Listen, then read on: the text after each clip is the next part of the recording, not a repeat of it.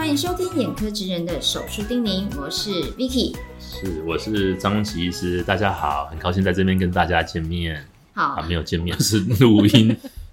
好，欢迎大家收听哈。那我们呢这一次呢，我们也出体验哈，再跟张宗奇医师来聊一聊哈。在这个很多人在做近视手术的时候，都有很多的疑问哈。那我先分享一下我自己个人的一个经验啊，就是其实我是在差不多二十多年前的时候做这个近视雷射手术的，那时候应该是刚兴起，对吗？对对对，因为。其实哈，我们都还是要感谢像过去以来的大家比较勇敢的一些前辈们哈，就是有做这样的尝试，然后也让我们知道说要怎样去改良这些术式哈。就像一开始你现在买 iPhone 第一代，你会觉得哇，怎么那么多问题？你现在不可能再回去用那个 iPhone 第一代，那你现在用到第四代的时候，你就觉得哇，怎么那么好用，那么舒适哦？所以这是一定要一些前人先开始去做这样的尝试。可是这些前人有没有享受到他们的一些福利呢？也是有的，只是说没那么完美。像 Vicky，他可能在过去来从年轻到现在，现在还是年轻。我正想讲说年轻，二十年来都没有戴眼镜啊，都没有戴眼镜。可是呢，他就遭遇到了说晚上夜间视力比较差的状况，因为以前的术式呢，他可能没有在闪光的矫正或是高阶相差矫正的很好。那现在呢，机器的进步，高阶相差的矫正都可以让现在的视力更稳定，度数更稳定，还有夜间的视力。更好。那您刚刚讲到几个就是专有名词，来跟大家科普一下，怕大家不了解哦。就是您说，因为像我之前在做的时候，还是那种手撕的技术，你知道吗？就是那时候那个叫钻石刀，那个真的是非常非常久以前的技术了啦。哦，那个是完全纯手工的年代。那后来就进展到说是用准分子去做这个手术。哦，那。一开始呢，我们在 LASIK 的时代，LASIK 时代就是用刀片切一个皮瓣，然后用准分子雕刻我们的度数，这些都是还是很原始的时代。Vicky 的时代是更早之前用钻石刀切割角膜，像切西瓜瓣一样，嗯，那个真的是所有近视镭射的始祖，始祖哦。对，我们让我们的角膜变平。然后呢，光线可以遮到后面是什么？这是所有所有的一开始所有这些手术的起头了。哦，哎，可是那个时候哈，就是还没有办法，就是矫正到呃闪光，对不对？对，因为非常的不精准啊。因为用手工割的话呢，因为我们的角膜为什么会有闪光？是因为它是偏椭圆形的。嗯，可是你要割多少，造成多少效果，非常难去判断，非常难判断。所以这个手术出来之后呢，可以。减低我们的度数，但是不能很精准的让我们到达零度的境界，嗯，所以会造成说散光矫正不良，然后呢夜间的视力比较差。嗯，对对对，因为第一有散光的关系，本来对光晕就已经没有办法很有效判断明暗的程度就已经没有办法了。可是到后来，因为其实它晚上跟就是在光线上面的这个反应的效果就没有那么好。对，不过也不能说完全不好啦，哈，因为其实那在那个时候技术就是那样子。然后，而且我为什么那时候做这样的手术，哈，也跟大家分享一下，就是因为我视差很重，就是我一个眼睛是四百。然后一个眼睛只有七十五度，所以我那时候在戴眼镜的时候，我是没有办法判断那个距离的，是不是很多人在视差的状况也会有这样的一个？对对对，这种视差状况大家可能无法想象啊，可大家可以把一只眼睛闭起来，就知道那个是要什么意思，就是只有靠一只眼睛看东西的时候。那个距离感抓不到的，你上下楼梯或是你开车的时候，其实很难判断距离感，就变马路三宝啊！马路三宝这非常危险啊，都完全不知道人从那里跑出来，或是你跟前车距离多少的时候，紧急刹车或者是怎样都很危险哦。那其实这部分就是说，那时候 Vicky 在手术的时候呢，我相信医师也有跟他讲说，他最好会到达什么境界，他会得到什么好处，可是他会有什么不足的地方，这就是我们术前要跟医师详细沟通的。我们的目标是什么？嗯，好，那我们能够，那现在医疗能够提供到什么样的境界？没有完美的时候，绝对没有完美的境界。我们医疗一定是越来越进步，哎，所以我们一定要跟医师详细沟通，我们想要那个境界是什么？那现在医疗能够到达什么境界？那 Vicky 过去二十年来享受到他诶没有视差了，可是夜间视力不良。我相信那时候医师一定有跟他讲说，对对，这样夜间视力一定会比较差一点。所以我们在手术前做任何手术前，一定要详细了解到现在医疗的极限在什么地方。那我们想要达到什么样的境界？对，那是一种选择啦，就是说，因为必须要就是解决我视差的问题，嗯我才不会，因为不总不能都没有距离感嘛。我现那个时候的困扰就是我不戴眼镜看不清楚，戴了眼镜之后，我另外就是 Vicky 太爱漂亮了，就是这样子，对因为对她不能戴眼镜，她戴上眼镜她没办法出门，她没办法见人的啊，就是这样，所以 她一定不能戴眼镜，哦，所以他必须要做这个手术。那如果说一般人他愿意戴眼镜，会习惯是吗？通常四百度以上的视差戴眼镜也很不习惯啊，所以这也是、啊这也是也没办法的事情啊，这也是情没办法的事情。对啊，所以那除了像我刚刚讲的，是我个人就是有有爱漂亮的这种偶包，对不对？嗯那大部分的人都是什么职业？像现在来讲，您大概遇到什么样的病人，都是什么样职业来做这样的手术？对，最常见像是我们的消防员。嗯那消防员的话，他们平常一定要上工，立刻不可能跑去戴隐形眼镜或是来找眼镜，不可能，那立刻就要出动了哦。那另外我们的空服员啊，哦这个空服员他们被强迫说一定不能戴眼镜上班。那还有很多职业都是属于这样子的哈，就是服务员的。那还有就是女生爱漂亮，这是的确蛮常见。那一天到晚一直戴着隐形眼镜，戴上二十年、三十年之后，其实对眼睛的伤害也是相当大的，而且其实经济上也是个负担。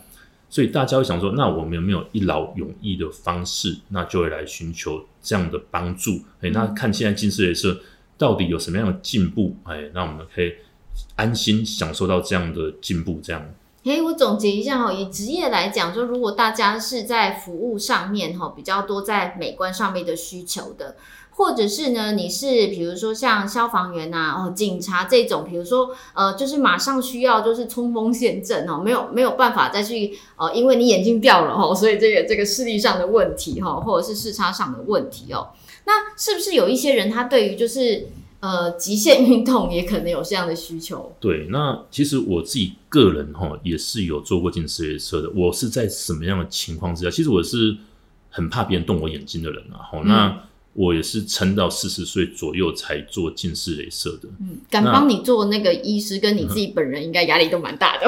对对对，因为我不能接受任何的视觉品质的像因为我每天帮人家动那么多刀。好，那我是为什么我提起这个勇气是什么时候？是什么因缘机会？因为有一次我跑去跑东京马拉松的时候，嗯那前一天到那边的时候呢，我本来想说还要在日本再玩个一天，隔天才去比赛。嗯那结果呢，我前一天到那边的时候眼睛断掉了。哈，啊，眼镜断掉，我就很生气，我要啊，我要花一天的时间在那边找人进行做这件事情，然后我就完全像瞎子一样在路上走路，浪费掉我在国外美好的一天。哦，哦那，这真的是很讨厌的事情。那嗯另外后来有一次，我跑去滑雪，那滑雪的时候呢，你在国外那时候在加拿大，我找雪镜根本找不到可以塞得下眼镜的雪镜，哦，所好多时间在那边找这个雪镜，然后最后是没有戴眼镜上去滑，我看得到？对，就像瞎子一样，你就看不到那个滑雪的美景对，哎，他有看享受不不到小跑去。哪里？我小姐每次都笑我跌倒了，那 跑来在我旁边滑来滑去，我就哇，我真的像瞎子一样，我就非常讨厌这种需要眼镜的时候，眼镜又派不上用场的时候。嗯那后来呢，我就自己把我的度数做掉。然后最近是常听到我朋友跑来问我说，他要做镭射，呃，为什么？嗯他他说他最近中共要打过来，然后那所以 要逃难，戴着眼镜逃难在很麻烦的事情啊。好，那还有就是像其他的比较。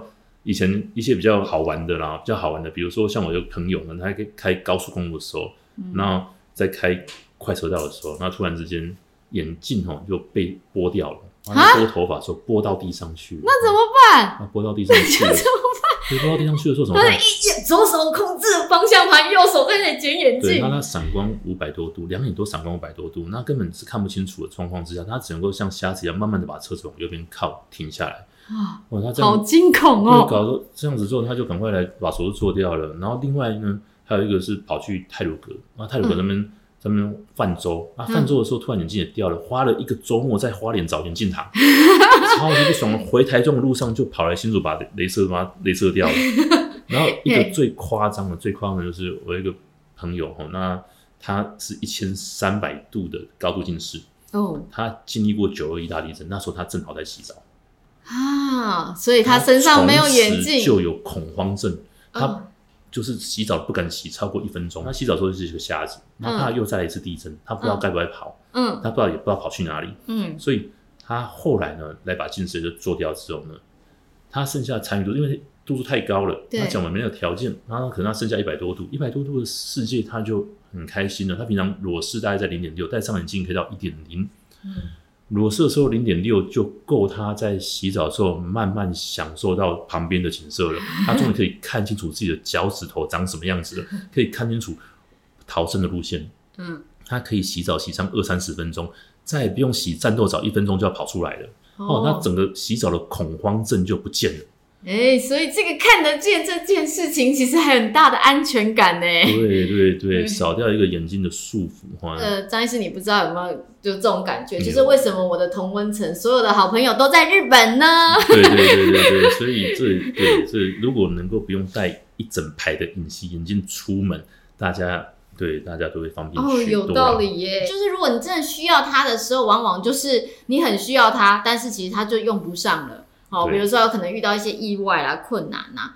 那我想请问一下院长，就是我们呢现在技术这么发达了嘛，对不对？我相信有很多的术式哈，这个跟以前呃不太一样，以前就只有一种选择，你只能选择要做不做，就只有这种术式。那现在呢，却有很多种选择。那到底呃这种不同的这种种类里面，大家要怎么去选？最近这三年来呢，我们的近视雷射是有较。回温一些哈，那为什么呢？因为有一个新的术式的发展哈，叫做 Smile 手术的。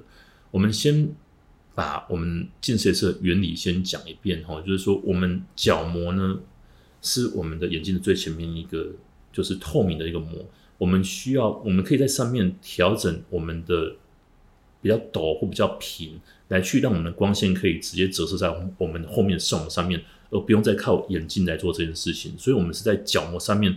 调整它的曲度，那我们近视眼呢就要把它打平一些。嗯，那越近视就打平越多。嗯，好，那要做这个动作呢，我们就要借助以前准分子的帮助，哦，准分子镭射的帮助。好，那准分子镭射我们要打在中间的基质层，我们要先把上面的皮上皮层先把它掀开来，这个叫 LASIK。那或者用酒精溶掉，这叫 PRK。嗯，都是要把基质层打平一些。嗯，好，那。这两个手术的优缺点是什么呢？第一个，以前呢做 LASIK 的时候，为了做这个皮瓣，都是用刀片割。对，用刀片割的时候呢，你割的大小不一，然后呢，有时候又会出一些问题。嗯，所以呢，做割皮瓣这个一直是一个很具挑战的，就是看医生的功力了。嗯，然后呢，PRK 呢就破除掉这个问题了，因为溶掉了上皮，它自己让它长回来。嗯，好，那它就没有皮瓣的问题了。可是呢？他又要痛很久，因为他伤口太大了，他要痛上两个礼拜，哇很不舒适，要躲在家里面躲两个礼拜都不能出关见人，然后呢，躲在躺在床上这样子痛哭流涕的这样子，然后呢，他又要点上六个月的类固醇药水，因为皮长出来的时候呢，很容易结痂反白，那这时候会影响到我们的视力，所以必须点上六个月的类固醇药水，比起 LASIK。比较不方便，LASIK 点上一个月就好了。嗯，那另外，因为它的组织增生比较厉害的话，它度数回退也是会比较快的哈。所以 PRK 有这些的缺点，但是它优点就是没有皮瓣的问题。嗯，可是呢，LASIK 进入到飞秒制瓣的年代的时候呢，又少掉很多以前用手工割皮瓣的问题了。因为飞秒制瓣它可以制作的非常精细，厚薄都一样，而且一定割得开。嗯，所以呢。